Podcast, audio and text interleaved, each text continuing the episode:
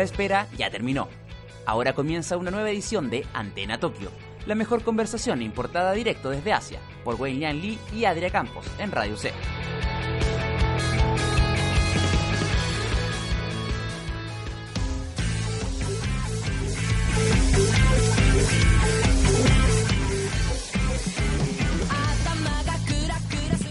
Muy buenos días, buenas tardes, ya, ya son las 12, bienvenidos a Antena Tokio, tu programa de radio C de entretención asiática.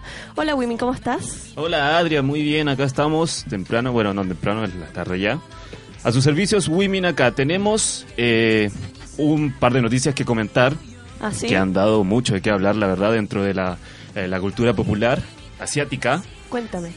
Partamos con que el 30 de abril de este año, eh, el grupo, yo diría nueva unidad de la, de la agencia Cube Entertainment, lanzó una nueva unidad llamada Triple H o 3H. Y no, no me refiero al luchador. Eh, la canción se titula 365 Fresh. Eh, como verán, Triple H viene de tres Hs. Son tres artista- eh, artistas de la Cube, que son Hui y Hyojang, más conocido como E-Down del grupo Pentagon, y la famosa Hyuna. Del grupo, o sea, ex Ex-grupo integrante de Four de claro. Bueno, el, el video en YouTube eh, tiene restricción de edad. Ah, ¿sí? Tú no lo puedes O sea, ver. yo vi el video y... No, no, un ¿cuántos años tienes tú? 20. Ah, sí, lo puedes Ah, ver. muy bien. Tiene eh, restricción hasta los 19 años. Ya sí, que- en Corea esa es la edad de, Cre- creo que sí. de sí. restricción. Bueno, eh, eso es debido a que el, el video claramente eh, posee contenidos, digamos, un poco turbios. Eh, par- partiendo del video está Hyuna eh, haciendo corte de pelo a un señor que se le insinúa. Luego vemos a, a E-Down eh, con los ojos caídos y eh, ingiriendo una sustancia Sospechosa. sospechosa. Y bueno, tenemos a Hui en el alcohol, así que se podría decir que trata un poco sobre los vicios del, del ser humano. Ah, mira tú. Sí. Y el final, supe que es un poco controversial. Claro, el final video. también es controversial, no se lo vamos a decir para que... Para que lo vean. Claro. Bueno, y um, para agregar en el programa de NBC, en el episodio 7 de Section TV, Hyuna eh, dijo, cita, no es posible que la gente a todo eh, le guste. Eh, estar lo que se hace típicamente, es decir, eh, alude al video que es un poco rupturista. No es algo que vemos eh, todos los días en los videos de K-pop, ¿no es cierto? Sí, son un poco eh, más, más alegres. claro. Bueno, Adria, ¿qué nos cuentas de algo de BTS hoy por ahí? Bueno, eh, yo supongo que han escuchado sobre BTS eh, más de alguna vez. Eh, esta vez se fueron, salieron más allá de Asia. eh, se ganaron una nominación a los Billboard Music Awards eh, por Top Social Media Artist.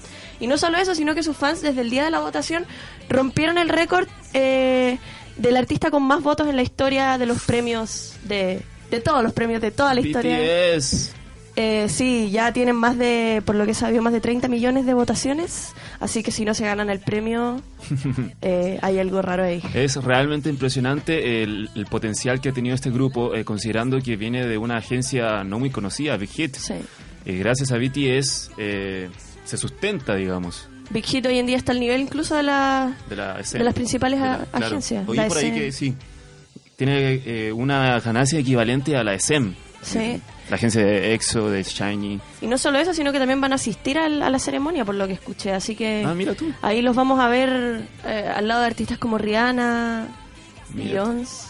Es bueno, Va a ser- va es a bueno, es bueno. Va a ser muy curioso. Bueno, seguimos con el K-pop, o más bien un programa que ya es muy conocido, muy popular, conocido como Produce 101, 101, Ah, 101. 101, 101. La segunda temporada. La segunda temporada en donde eh, los participantes son, son muchachos, son chicos, que concursan para tener, eh, para ser conocidos, para que alguna, eh, en el futuro los considere las agencias y que los llamen para integrarse a grupos y así poder debutar en su carrera musical. Bueno, pero venimos a hablar de la controversia del señor Hamin Ho, que es uno de los participantes que supuestamente estaría intentando establecer relaciones sexuales con fans de menor edad. Está Así es. eso. Y según la, el medio Zumpi de, lo, de las noticias de, de K-pop, eh, hay evidencias, hay eh, capturas de pantalla, de chat, de chat donde se ve que el nombre de usuario es el que tiene Ho Y hay, bueno, mensajes que, que mejor, vayan a verlo por sí. cuenta propia, sí. Al parecer lo echaron del, del programa, así Claro. que al- por lo que se ve fue real la controversia. Sí, es, es muy... eh, se toma ese tema de manera muy rígida ya en Asia, la verdad. Mm, sí, es complicado. Bueno, en todos lados yo creo que es algo para, para eh, analizar. Bueno, saliendo un poco del margen del K-pop, llegamos a el anime. Eh, la empresa china Meiti lanzó un celular con la temática de Sailor Moon Oh, para sí, todas vi. las Fue- fanáticos y fanáticas. Fue trending topic en Twitter. Trending topic. Pero lamentablemente, toda buena noticia a veces trae una mala noticia también. Solamente se hicieron 10.000 unidades. Solamente 10.000. No, y además, además solo en China. No lo van a lanzar internacionalmente. Y se va a agotar en un Se va a agotar en cero coma. Bueno, pero incluye, para que se mueran de, de ganas, incluye una selfie stick con la forma del báculo de... No, ¿por qué? No lo vas a tener, Adria, lo siento. Ya sé, ya sé. Si quieres yo puedo volver y te traigo uno. Ya, apaño. Bueno. Otra de las noticias Yo creo que ya es momento de que introduzcamos a nuestra primera invitada del día de hoy, Anto. ¿Cómo Por estás? supuesto. Bien, Anto, bien, ¿y favor. tú? Bien, muy bien. ¿Qué nos vas a contar el día de hoy, Anto? Eh, bueno, como voy a hablar un poco del Tounen, que fue hace poco el día de Goku, y un poco de detalles de lo que es esta demografía y un poco un homenaje a este gran personaje ya que fue su día hace poco. Eh, como primero se preguntarán, eh, ¿por qué fue el día de Goku? sí, Eh, me lo de hecho sí me lo pregunto. Claro, y es muy curioso porque partió hace unos años en que comenzó a decirse entre los fans de Dragon Ball, que era el día de Goku, porque se producía el 9 de mayo, o por decirlo, el 9 del 5, que en japonés se diría, pronunciaría Go-Q. Y Ah. como juntos sería como Goku, entonces como día de Goku. Todo hace Todo- sentido todo ahora. Claro, pero durante el año 2015, eh, Toei, con motivo de aniversario de la serie, que cumplía 30 años para ese entonces, Sí. dijo como para quienes veían como las efemérides en Japón que hicieran ese día oficial. Y así fue como pasó a ser oficial el día de Goku. Los japoneses y Exacto. cosas raras. Y de hecho, Dragon Ball Super, la serie que están dando ahora, eh, se estrenó durante ese día. Eh, creo que el año pasado. ¿Y fue a propósito? Sí, a Ah, propósito mira por el día de Goku. Sí, no. Así que, bueno, tomando el tema de Goku, que yo creo que en general todos saben que es el protagonista del manga y anime de Dragon Ball, Uno de los animes más famosos, sobre todo en Chile. Sí, impulsor. Sí. claro, eh, creado por Ari- Akira Toriyama, es del año 1984. El anime. El manga Sí, y el el, manga. anime del 1986. Es muchísimo tiempo. Muy viejo. ¿Cuánto tiempo? Entre cosas destacables está que el seiyuu quien hace la voz de Goku es una mujer que se llama Masako Nozawa y tiene 80 años. Y lleva el récord eh, de doblar a un mismo personaje durante más tiempo. Se lo ganó este 2017 ¿Y todavía con, lo hace? sí, con 23 años y 218 días en servicio. Ha Eso vivido, sí es más, vocación, señores. Es increíble. ha vivido más que el maestro Roshi. Sí, sí yo, yo sabía que era una mujer, pero no sabía que era tan tan vieja. Yo tampoco, la verdad. Y tampoco sabía que era una mujer. Sí, no. Mata mucho las pasiones de pasar de Mario Castañeda y su voz muy varonil a escuchar la versión japonesa, que es como, Es verdad. Como, no es mi Goku. Eh, entre otras curiosidades, eh, el nombre de Goku, que también como la versión Saiyajin sería Kakaroto, es como una derivación de la palabra carrot, que en inglés significa zanahoria, y que en japonés se pronunciaría como Kiaroto. Como- así Ah, que claro, significa claro, claro. zanahoria. Y los nombres están basados en vegetales como Vegeta. Vegeta o el planeta Bellita de Vegeta, de ahí sale. Broly. Sí, Brócoli. brócoli, sí. Muy interesante. Bueno, eh, nuestro protagonista tiene 41 años. Goku y- tiene 41 años. Sí, tiene 41 años actualmente. Ojalá yo me vea así cuando tenga 41, por favor. Todo ejercicio y deporte. Eh, y está basado un poco en la historia, en la historia de China del viaje al oeste. Sí. En el Ah. personaje Sun Wukong. Está El basado en eso. Eh, Akira Toriyama dijo que cuando creó Dragon Ball quería darle un aire chino en general, entonces hay muchos paralelos en la historia con, esa, con ese viaje. Mm. Originalmente la serie eh, se inspiró en otra, que era Dragon Boy. Y eh, Goku es como sacado de otra historia de Akira que se llamaba Tantón y que tiene un poco que son los mismos personajes. Bueno, el ropaje de Goku está basado en los monjes Shaolin, que sigue como lo que es el estilo chino. Y al principio cuando se creó este manga, eh, los fans dijeron que la historia estaba muy simple, entonces por eso se agregan personajes como Krillin o el maestro Rochi para darle complejidad a la serie, igual el torneo de las artes marcia- marciales, para lo que le dio como finalmente lo que selló el aire de pelea que caracteriza, caracteriza esta serie. Y de hecho Akira hizo que él perdiera porque él quería que no ganara el tiro para darle como un poco más de realismo a la serie. Y bueno, como último dato, eh, a Latinoamérica llegó eh, originalmente en el doblaje eh, por una versión de fans y Goku no se llamaba Goku sino Zero. ¿Cómo? Ah. ¿Cómo se llama? Cero. Y la serie, se- se, la serie se llamaba Cero y el Dragón Mágico. Y después cuando Toei metió cartas en el asunto para que llegara la versión oficial, eh, contrataron a la empresa Intertrack para que respetara los nombres y ahí volvió a llamarse Goku y los nombres como que recuperaron en el fondo ese peso. Qué original. bueno. Pero fue un cambio Qué que bueno, quizá eh, marcaría la historia. Claro, no o sea, conoceríamos Goku como el día de hoy. sería el día Exacto. y no sería el día de Goku. Sería muy extraño que se llamara Cero. distinto, sí. Sí, no, Sí. no era, no era muy atractivo el nombre. Yo no, no nunca fui muy fama- fanática de Dragon Ball Z, pero como todo niño de Claro. los 2000, Yo lo conocía. Eh, son como clásicos que uno no Claro. En ese, en ese tiempo el, el anime no era visto, o sea, sí, claro, no era visto como algo como de, de un nicho, era algo masivo. Era algo masivo. Claro, por- todos los niños lo veían. No Claro. como ahora que la mayoría de los Mm. dibujos animados son más bien de otros países, no tanto de Asia. Es que vale recordar que teníamos un canal que se llama Etcétera, que daban anime Sí. 24-7. Sí. Entonces era un poco imposible que los niños no vieran anime todo Con el día. Chilevisión, Chilevisión eh, Invasión creo que se llamaba. Era un bloque súper largo. Sí. Como duraba como a las 2 de la tarde hasta como a las 6. Chile es un país muy fanático del anime. Más que otros países de Latinoamérica, por lo menos. Es uno, es uno de los más, junto con México, por lo que escuché el otro día, son los dos países de Latinoamérica más fanáticos, más seguidores del anime. Creo que ahí está el, el mejor doblaje, según dicen. Sí, puede ser. No sé, personalmente admiro mucho el trabajo que ha hecho Mario Castañeda junto a René García. Realmente cuando cambian los doblajes como es una pena para lo que son los fans. ¿A ti te gusta Dragon Ball Z personalmente? La Eh, saga. sí, pero en realidad la serie que más me gustó fue Dragon Ball, la primera. La primera. Ah, La primera con la patrulla roja, con Sí. Bulma, con Krillin, eso. Porque ya después como que las escalas de poder y...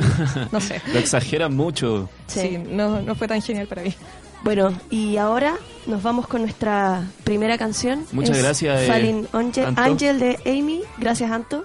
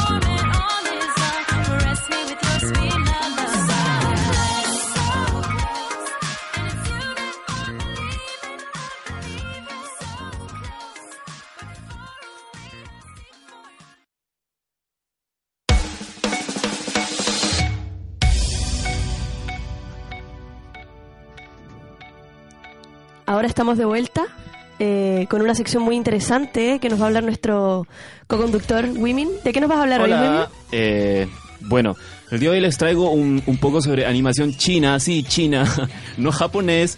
Mamá, es un bonito que dice tú son japoneses, no chinos. Así que, bueno, les vengo a hablar de... eh, bueno, aprovechando que hace poco, el 28 de abril, fue la CICAF, el Festival Internacional de Animación China, celebrada en la ciudad de Hangzhou. Eh, les quiero hablar sobre una animación eh, creada en el año 1960 por Wang Lai-ming y producido por los hermanos Wang, eh, que es titulado La Rebelión del Rey Mono. Así es, el Rey Mono que habíamos oído anteriormente en la, en la sección de nuestra amiga eh, Antonia sobre Goku. Esta, esta película animada trata sobre un mono que nace de una piedra y tiene unas características muy particulares. Tiene defectos humanos y se revela ante el cielo, ya que eh, es una. La religión china, bueno, la religión, la cultura china eh, tiene muchas mitologías Sí. y tiene una especie de palacio celestial que sería equivalente como al Olimpo de la mitología griega. Entonces, esos dioses eran de alguna manera injustos o tomaban decisiones que involucraban a los seres de, de la vida terrenal y eso al rey mono no le parecía correcto. Bueno, esta animación tiene un impacto cultural en China tan grave, tan Sí. potente. Películas, videojuegos, libros, cómics, em, eh, obras teatrales. En China existen obras teatrales eh, de marionetas, pero de seda, que se le hacen a los niños chicos. Bueno, eh, la rebelión del Rey Mono es uno de los eh, presentaciones más emblemáticos. También existen, ¿cómo se llama esto? Mm, videojuegos. Bueno, eso es en el ámbito eh, nacional. Por supuesto. ¿Algo, ¿Algún videojuego o obra conocida que... Sí, hay muchos personajes que están inspirados en este señor que tienen de hecho el mismo nombre, que es eh, Sun Wukong, que es el Rey Mono. Por ejemplo, en League of Legends, en el Ah, LOL, el mira. personaje Wukong es un mono con un bastón, de hecho se llama el Rey Mono en el juego. Y como verán, tiene Akira Toriyama, se inspiró mucho en, en este personaje para su propio personaje Son Goku. Son. Goku, Sun Wukong, Mira tú. ambos tienen una cola de mono, un báculo sagrado que se estira. Así que son muy parecidos. Akira Toriyama sacó la idea de ahí. Eso, internacionalmente también eh, la película eh, Paprika Sí. del señor Satoshi Kon. Allí hay una escena, no sé si lo recuerdan, que Paprika eh, en uno de sus sueños está como en una nube y está vestido de Ah, una sí, falda sí. de, y un bastón. Bueno, prácticamente tiene la misma característica que, que Sun Wukong en, el, en la película del Rey Mono. También yo recuerdo en mi infancia que como sabrán yo vengo de China, en la provincia de Cantón. Recuerdo mi- en, en mi infancia que en las calles se vendían artesanalmente figuras de plasticina eh, ensanchados en un palo como de anticucho. Son personajes en plasticina, son personajes clásicos de, litera- de literatura, de animación eh, y por supuesto el Rey Mono en La Rebelión ante el Cielo es uno de los personajes que más vendidos en esa figura. Bueno, actualmente esas figuras de plasticina ya no se ven mucho, lamentablemente. Y la gracia que tenía era que la plasticina se endurecía. Y estaba tan bien hecho la figura, eh, se asemejaba tanto al aspecto físico de Sun Wukong en la película, el largometraje animado, que valía la pena, la verdad, tener una de esas figuras en la casa a modo de decoración. Siento tu nostalgia, Wimin. Ay, ¿Algo que comentar, Adia? O sea, yo me declaro también un poco descono- desconocedora de la cultura china, pero es interesante conocer el origen de todo esta, esta, esto este contenido que nosotros consumimos como Goku, Sí, como Goku, como League of Legends, conocer un poco el origen de esta mitología, así como en Occidente también se basan mucho en las mitologías para hacer eh, videojuegos, películas, pero conocemos poco sobre cómo esto se desarrolla en Oriente también. Es interesante. sí, por eso es que la, la animación china, eh, eh, digamos, está un poco desprestigiada, pero sí, sí está presente. Ya, perfecto. Muchas gracias, Wimin, De nada. por estos datos fix que nos traes hoy. Ahora se nos viene una tanda, después pausa. vamos a seguir eh, en una vuelta. Vamos a tener una invitada especial que nos va a hablar sobre Sex Kiss, el grupo K-pop. Espérenlo con ansias. Así que espérenos, volvemos muy pronto.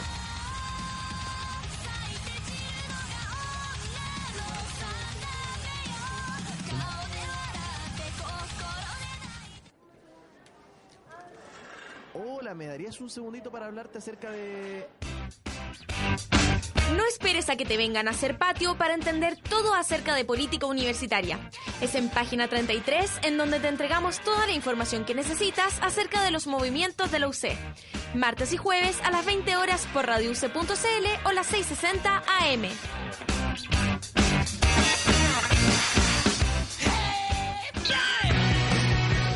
¿Tu día comienza muy ajetreado? Acorta tu mañana y tómate un respiro con música, información, datos y la compañía del módulo 2 de Radio C. De lunes a viernes entre 10 y 11 y media de la mañana. Radio C, ideas que suenan bien.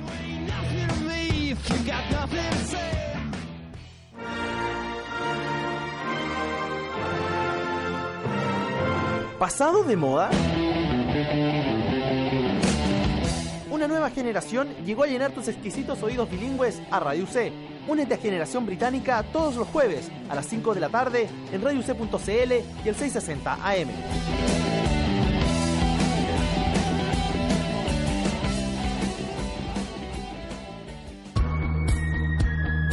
La hora en Radio C.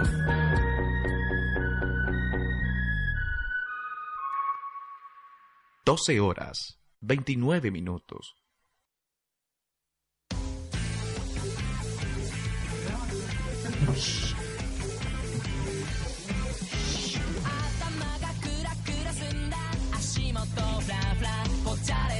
Bueno, ahora sí estamos de vuelta con nuestra nueva invitada. América, ¿cómo estás? Hola, muy bien, ¿y ustedes? Muy bien aquí en el programa. Genial. ¿De qué nos vienes a hablar hoy, América? Bueno, esta semana vengo a hablarles de Sex, un grupo que tiene 20 años de carrera. Veteranos. Veteranos Veteranos en el K-pop. Igual que Goku. Igual que Goku. Bueno, ellos debutaron el año 1997. Yo nací ese año. Y en esos tiempos este grupo pertenecía a la compañía DSP Entertainment y ellos eran la competencia del grupo HOT, que era como eran como no sé, Super Junior y Big Bang de esa época, Sí. Claro. como la rivalidad. Y ellos tristemente el año 2000 se separaron. Todos los miembros se separaron. Sí, tuvieron problemas con su compañía porque como que no tuvieron exactamente el éxito que ellos esperaban, Oh. entonces tuvieron problemas de dinero. Es como lo que está pasando en New Yest hoy en Sí. día con, claro. O a Cube Entertainment. Mm. Y bueno, después, o sea, el año pasado, el grupo se reunió nuevamente bajo la compañía de YG Entertainment, responsables de grupos como Big Bang, 21, Blackpink. Blackpink, Lisa, te amo. Blackpink. Aguante Blackpink. Sí. Y bueno, sacaron un nuevo disco, que es el disco de conmemoración de sus 20 años. Ya. Y tienen canciones nuevas y además remasterizaron sus canciones antiguas, así que... Ah, muy bien. Sí. Sí, para los fans. Sí. ¿Y cuándo? ¿Desde el 2000 que no se juntaban? Sí, y como que ya todos habían seguido carreras distintas, algunos eran empresarios, otros eran coreógrafos y como que ya no seguían la, la carrera de cantante. ¿Le habrá costado volver a juntarse eh, como grupo? Después de tantos años. Sí. Yo sé que quien comenzó esto de reunirlos fue un programa, si es que no me equivoco, fue Infinite Challenge. No tiene nada que ver con, el- con, con Infinite el grupo, ¿cierto? No. No. Ah, muy bien. Un programa de Y variedades. sí, es un programa de variedades coreano. Ya. Y ellos comenzaron como eh, la reunión del grupo. Mm. Y bueno, estuve hablando con Marcos Berríos, quien es el encargado de la fanbase chilena de Sech Kids. Y él comentó acerca del reencuentro de los chicos y el nuevo álbum. Ya. Significó algo inesperado de instancia, producto Sí. de todos los atados que tenían con su agencia.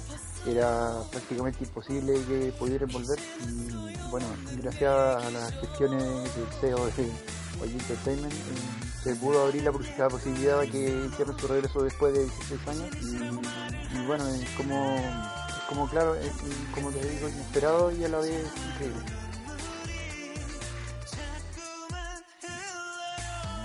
Bueno, como les comenté antes, eh, Sech Kiss volvió bajo la compañía de YG Entertainment.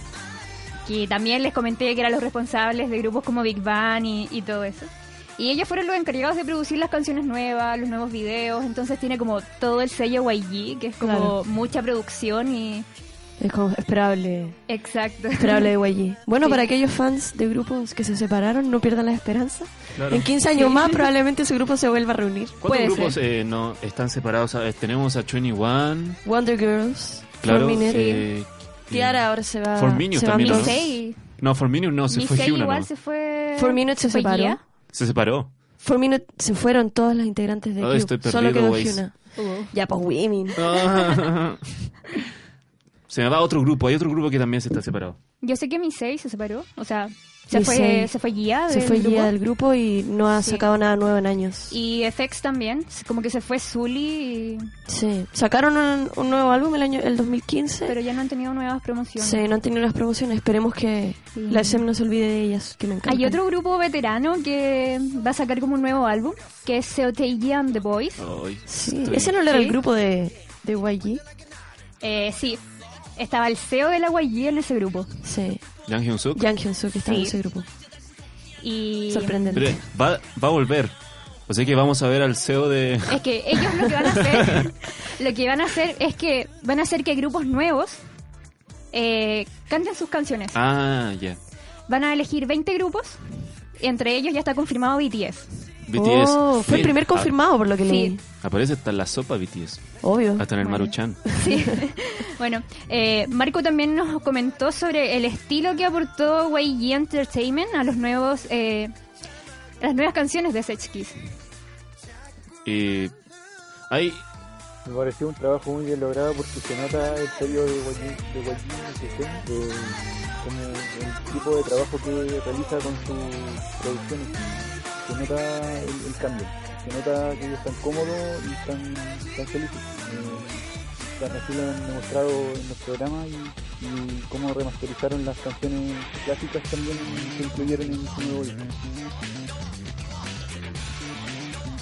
Bueno, eh, a pesar de que Sech Kiss es un grupo eh, relativamente viejo en el K-pop, Sí, relativamente, O sea, no sé. ¿ah? 20 años de carrera, ya. 20 años de carrera ya es mucho. Eh, ellos igual han tenido bastante éxito con su álbum, Con su nuevo álbum. con su nuevo álbum.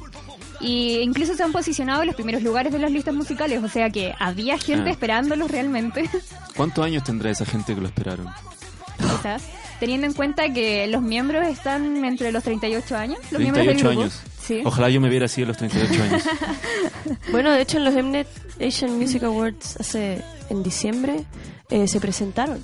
Sí. Fue una sorpresa para muchos que hayan, tengan la misma energía todavía que muchos grupos rookie el día de hoy. Me pregunto si como grupos que se separaron eh, han, han vuelto a reunirse, se podrán eh, eh, algunos grupos que algunos solamente algunos integrantes se hayan ido que vuelvan. Extra. Ah. Luja. Bueno, es y es eh, el grupo, un grupo femenino de la SM. Hace poco también, que era como de la época de hecho de Sex Kiss y H.O.T. Ahora volvió eh, hace pocos meses y sacó una canción nueva. Se reunieron las tres, las tres cabras ahí a sacar otra canción.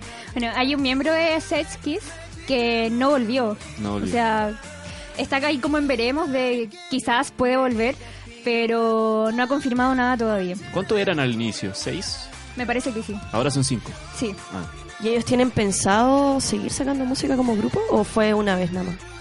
La verdad no estoy tan segura, pero por lo menos ahora, como han tenido bastante éxito, están siguiendo con las promociones del disco nuevo y presentaciones en vivo y, y todo ese tipo de cosas. Volviendo un poco al tema del de que hay ciertos artistas que son de ot- otra época, digamos, pero hay un señor que sigue sacando videos, sacando su música, que por Sí. supuesto, JYP. JYP. Por sí. favor, un aplauso para ese señor que no se muere nunca. No se muere nunca.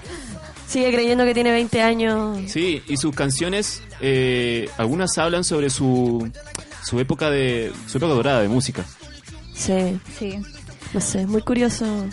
Muchas gracias, América, por la información sobre Gracias. Sex Kiss. Fue, fue un agrado conocer sobre estos señores. Sí, volver si al- se les Sí. puede decir así, porque volver jóvenes, jóvenes ya no son tanto. No. Ahora, eh, una de nuestras noteras, Josefina Siri, nos va a traer una nota muy interesante sobre el Hayu Fest.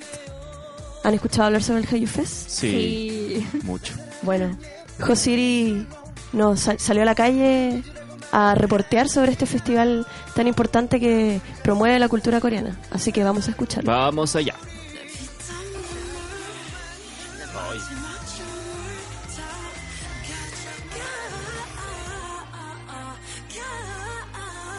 El K-pop o pop coreano ha ido ganando cada vez más fanáticos en Chile. Los fans suelen organizar eventos donde se reúnen principalmente grupos de baile y grupos cover. Estos eventos han alcanzado tal popularidad que hay al menos uno semanalmente. Y estos van desde juntas pequeñas en parques como el San Borja a eventos masivos con competencias y premios. Como Antena Tokio, hablamos con Sebastián Arancibia, CEO de uno de los grandes eventos de K-pop, el Haiyu Fest, para saber cómo surgió y en qué consiste. Nosotros partimos en realidad con una agrupación que hacía cosas de animación japonesa. Eso hace casi ocho años. El 2011 fue cuando separamos lo que es eh, las dos cosas, dándole énfasis a los grupos de baile, que en ese entonces eran poquitos, pero después como el, el movimiento empezó a crecer, también empezó a crecer la cantidad de grupos de baile. El organizador de Hayu cuenta cómo fue desarrollándose el evento mismo de K-pop y cómo se fue expandiendo a diferentes ciudades. que interpretan canciones de K-pop de artistas coreanos. En algunos casos también hay canto, hay proyección de video. Hallyu Fest partió en la quinta región en 2011, eh, el 2013 con el formato gala, que es un evento un poco más corto, es como una gala de danza, pero exclusiva de grupos de K-pop. Y ese formato lo exportamos, digamos, lo llevamos a Santiago y lo llevamos a otras regiones también, a Rancagua, a La Serena, a Concepción, a Temuco. Arancibia agregó a qué público está dirigido este festival, explicando que ya no es un público de nicho, sino que es comparable con cualquier género de música. Y nuestro público objetivo en realidad son jóvenes, 15 a 24 años, les gusta la, la danza, les gustan las tendencias asiáticas. No hay como un, nicho porque en realidad el K-pop ya dejó de ser un poco de nicho, ahora es ya algo más masivo, es como un estilo musical más, es como si te gustara, por ejemplo, el Britpop o el rock. A ese, a ese nivel, digamos, de masividad está llegando el tema. Las fechas de las galas de Hayu Fest de este año serán el 11 de junio en la quinta región, el 1 de julio en Santiago y el 15 de julio en la Araucanía. Las entradas ya están disponibles y a la venta y pueden encontrar más información en hayu.cl slash gala.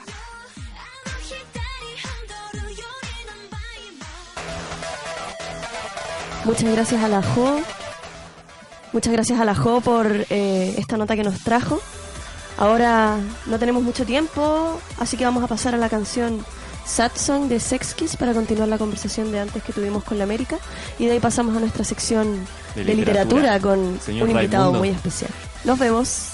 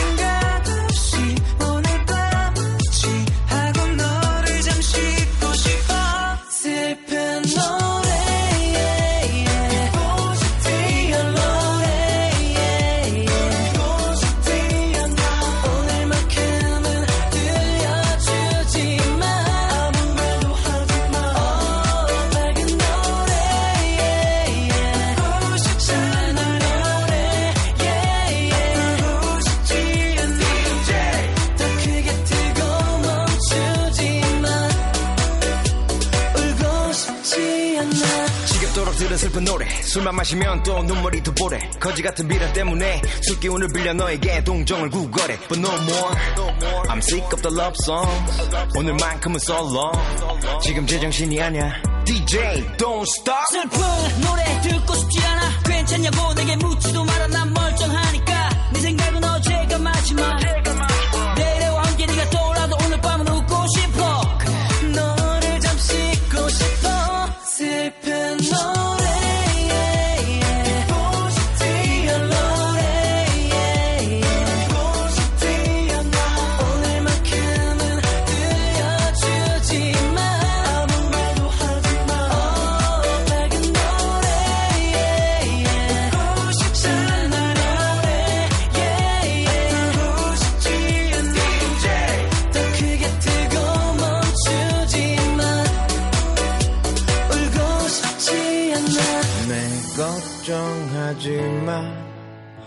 잘 먹고 잘 살아. 오늘 밤은 제발 날 찾지 마. 내 걱정하지 마. 나 잘 먹고 잘 살아. 오늘 밤은 제발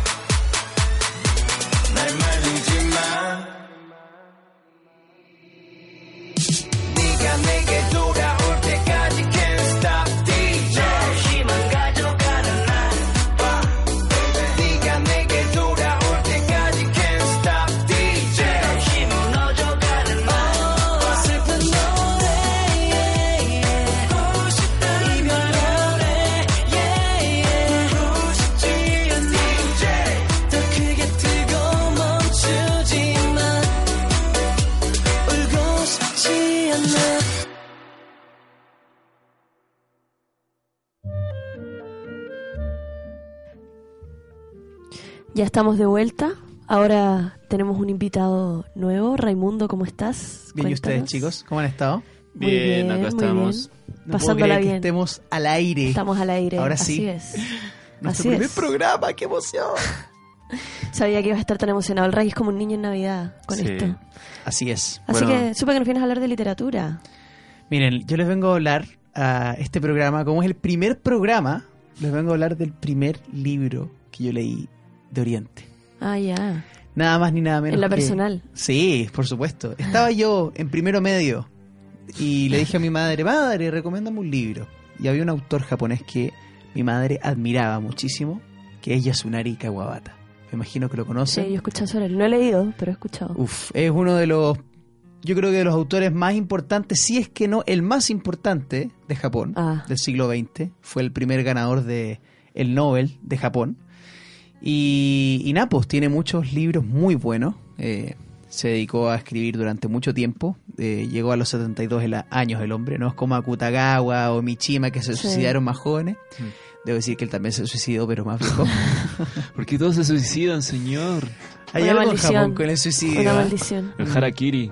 Sí, bueno, no, este fue con gas. Ah, fue con gas. Sí, Con gas Akiri. De hecho, todavía no se sabe muy bien si efectivamente, porque su mujer decía que había sido un error, que no, que no se había suicidado, pero, pero en realidad el tipo estaba muy deprimido por distintas cosas de su vida, así que lo más probable es que efectivamente sí se haya suicidado. Pero bueno, les vengo a hablar de un libro que se llama País de Nieve, que es uno de los libros más eh, famosos de Yasunari Kawabata, que escribió eh, entre el año 1935 y 1937, como en eh, dividido, este compadre iba escribiendo como capítulos y los iba lanzando en una revista semanal. Y, y finalmente terminó estos relatos como en el año 37 y la gente empezó a pedirle un final, un final y él no, no, no escuchaba mucho. Pero sorpresivamente el año 49 irrumpió la edición en libro de País de Nieve y tenía un capítulo extra que era lo que la gente estaba pidiendo.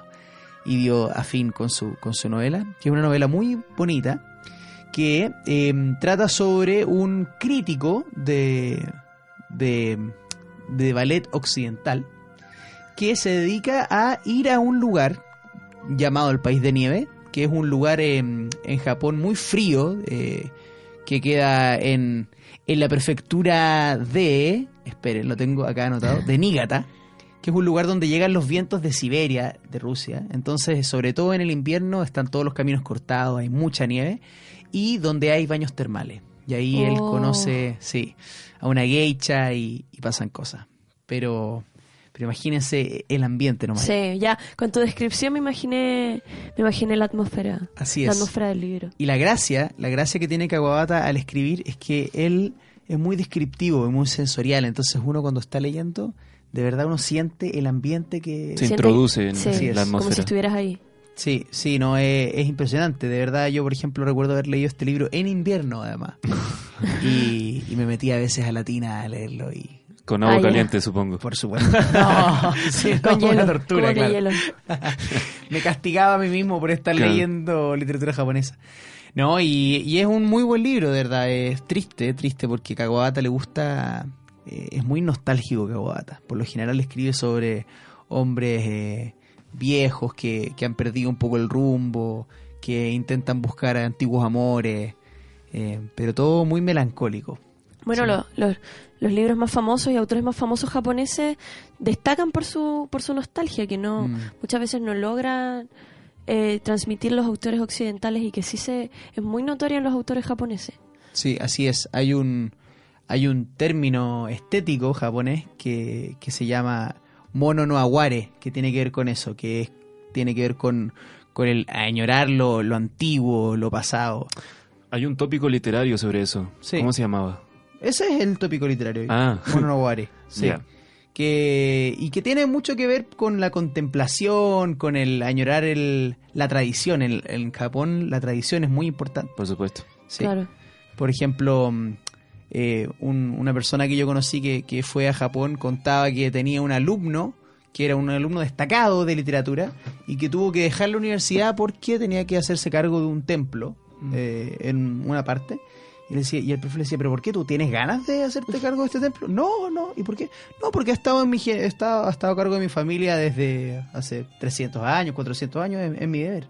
Y eso era más fuerte, la, la- la tradición. La tradición. No se podía juzgar el, las decisiones de la tradición. Claro, claro.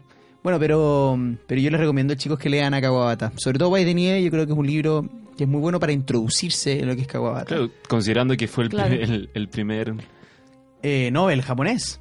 Sí, así es. Y, y además que es muy influyente. O sea, por ejemplo, Yukio Mishima, que es otro de los grandes escritores japoneses, Sí. eh, sobre todo del siglo XX, era mm, una especie de discípulo de Kawabata. Se puso a escribir él de joven y, y tenía una correspondencia con Kawabata, se escribían cartas y Kawabata le criticaba su obra literaria, Ah, sí. le daba ideas. De hecho, hay un libro que se llama Correspondencia entre Mishima y Kawabata y están todas sus cartas. Es muy interesante. Era como su mentor. Claro. Kawabata. Eso es un libro que se puede hallar. eh, Sí, ya. absolutamente. Está en la misma editorial de País de Nieve, es MC. MC tiene todos los libros de Kawabata. La bailarina de Izu, muy bueno. País de Nieve. La Casa de las Bellas Durmientes, que también es muy famoso porque mm, Gabriel García Márquez hizo una adaptación. eh, Gabriel a- García Márquez. Sí, hizo una adaptación de, de- de La Casa de las Bellas Durmientes llamada Memorias de mis putas tristes. Ah, muy conocido ese libro. Sí. Eso es, una, es un homenaje a Kawabata. De hecho, de los pocos homenajes de un Nobel a otro Nobel literario. Eh, tiene también Kyoto. Bueno, y Mishima, efectivamente, que era su sucesor, él era muy bueno también. Tenía un estilo parecido en términos sensoriales, pero era un poco más duro Mishima. Le gustaba hablar sobre cosas más tenebrosas. Y, y él se suicida, Mishima, a los como aproximadamente 40 años de edad, y el suicidio de Mishima influyó mucho en, en Kawabata, que se queda, claro, lo marcó.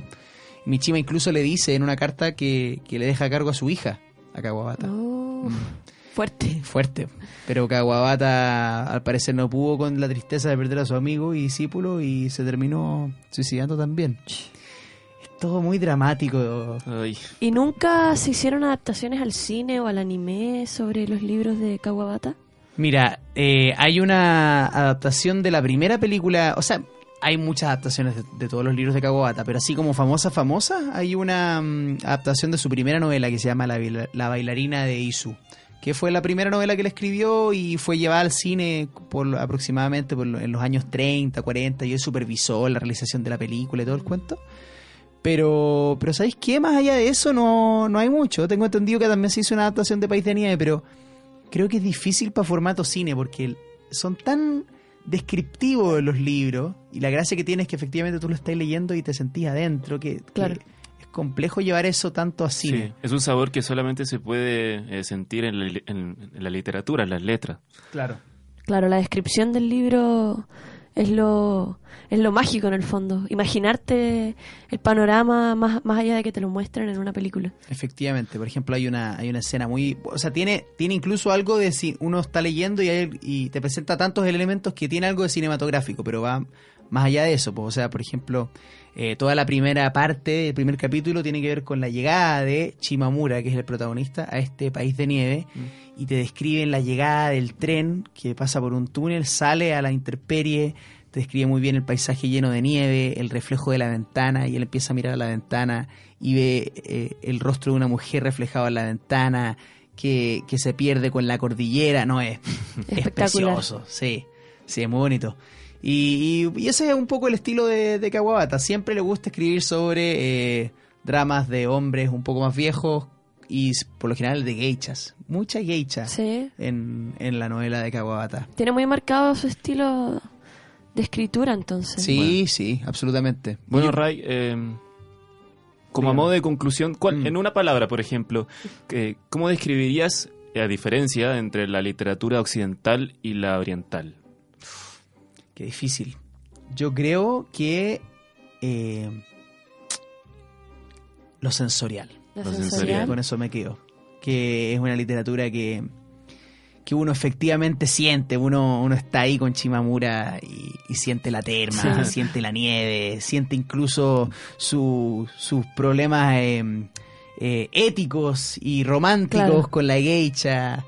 Ocurre todo, ocurre todo con País de Nieve. Se las recomiendo muchísimo. Sí, de verdad. yo creo que creo que me lo voy a leer. Sí, por Sí. favor. Además que si quieren entender más a Murakami, a Sí. Mishima, es un autor que hay que leer sí o sí, porque de ahí viene mucho. De hecho, se le compara mucho con los escritores de haikus. Esto que tiene que ver con la naturaleza, poético, es, es muy bueno, Kawabata, muy bonito. Así que. País de Nieve, por favor, anótenlo, chicos. Bueno, muchas gracias Raimundo, nos despedimos Gracias de ti. Fue una muy buena sección.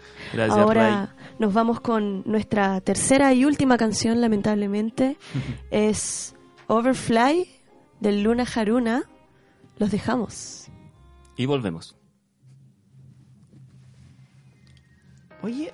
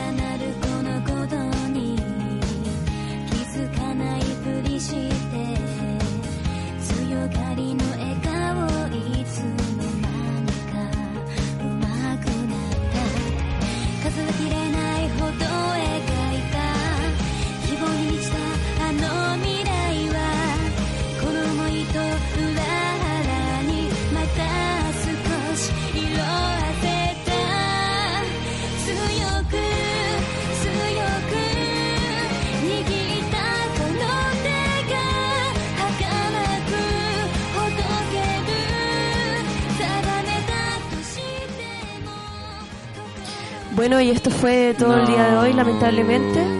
Muchas gracias a nuestros invitados y a los que nos escucharon. Gracias a ti, Adria, también. No, gracias a ti, Willy, también. Hoy fue un capítulo muy nostálgico, así que los esperamos la próxima semana con, Con más contenido. y más actualidad. Más chistes fomes. Más chistes fomes de women. Eso. Adiós. Muchas gracias. Chao, chao, chao. Adiós.